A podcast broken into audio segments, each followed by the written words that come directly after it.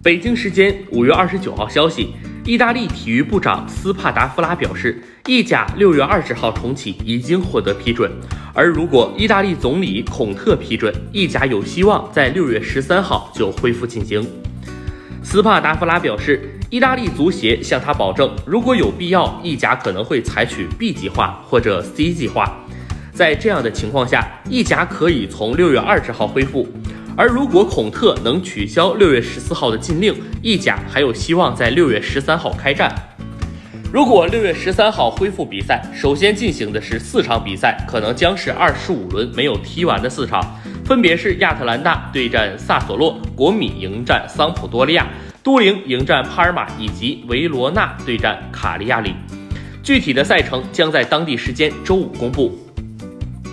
在目前意甲积分榜上，尤文以一分的优势力压拉齐奥领跑，两支球队都在还有八场比赛要踢。第三名的国米在少赛一场的情况下落后尤文九分。同时，斯帕达夫拉表示，他希望意大利杯能在六月十三号到十七号之间完成。目前，意大利杯已经进行到半决赛第二回合，首回合 AC 米兰一比一战平尤文，国际米兰零比一不敌那不勒斯。